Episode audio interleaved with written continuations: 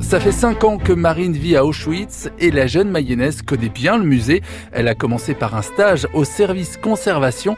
Elle a travaillé sur les objets des victimes. Il faut savoir qu'à la création du musée dans les années 50, 45-50, à la fin de la, Seconde Guerre mondiale, en effet, ils ont répertorié tous les objets euh, restants des victimes, etc., répertoriés, mais aussi conservés vitesse grand V, c'est-à-dire qu'il y a un seul produit qui a été euh, euh, qui a été mis sur les, tous les objets trouvés là-bas.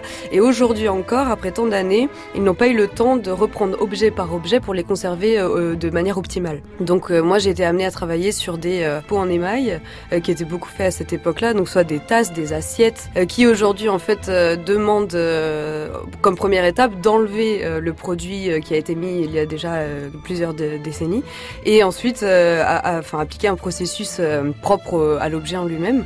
Donc moi j'ai pas eu la partie technique à faire bien évidemment parce que je suis pas du tout formée en conservation, mais j'ai eu à prendre les mesures des objets, à les prendre en photo en studio dans, le, département des conservations. Donc toutes ces petites choses là sont à faire donc les dimensions, la couleur de l'objet, prendre la photo avant euh, préservation. C'est très minutieux, faut mhm. être rigoureux. Pourtant, il doit y avoir un aspect quand même émotionnel dans, ce travail-là. Un peu quand on quand on peut, euh, on, voit toujours ces objets derrière une vitre au musée, etc. Et quand on voit qu'on peut les avoir en main et qu'on ils ont appartenu à quelqu'un, donc c'est toujours un peu fort. Il faut garder ces objets comme on peut euh, pour une durée le plus la plus longue possible. On peut pas laisser passer quelque chose. C'est-à-dire que si on, on pense qu'il peut y avoir un double fond aussi, ça arrive. Des choses étaient cachées. Donc encore aujourd'hui, ils découvrent énormément de choses à chaque fois qu'ils vont euh, travailler sur une baraque. Euh, ils vont faire à ce moment-là les recherches dans la baraque. Ils n'ont pas décidé à l'ouverture du musée de fouiller tout le musée complètement pour trouver n'importe quel objet caché. Donc encore aujourd'hui, on trouve des choses cachées dans les, dans les greniers, dans, dans les briques des murs, ça arrive. Chaque année, il y a des nouveautés.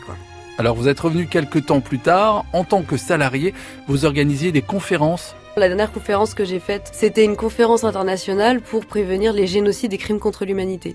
Qu'est-ce qu'on peut faire aujourd'hui pour tenter de, freiner ces, ces, problèmes internationaux en réunissant des experts un peu du monde entier, des survivants qui sont venus de différents, euh, de différents crimes et génocides? Et c'est par les questions posées, on s'est rendu compte que les expériences pouvaient euh, venir au même euh, choc émotionnel, au même, voilà, les mêmes problèmes pour tenter justement d'éviter et de ne pas refaire les mêmes erreurs. Alors quand on sort le nez du livre d'histoire, pour vivre des expériences comme celle-ci, ça doit être particulier C'est très intense et surtout de rencontrer des personnes qui aujourd'hui euh, tentent de vivre une vie normale aussi.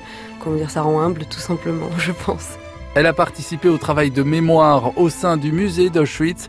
Vous pouvez retrouver le parcours de Marine en photo et vidéo sur francebleu.fr.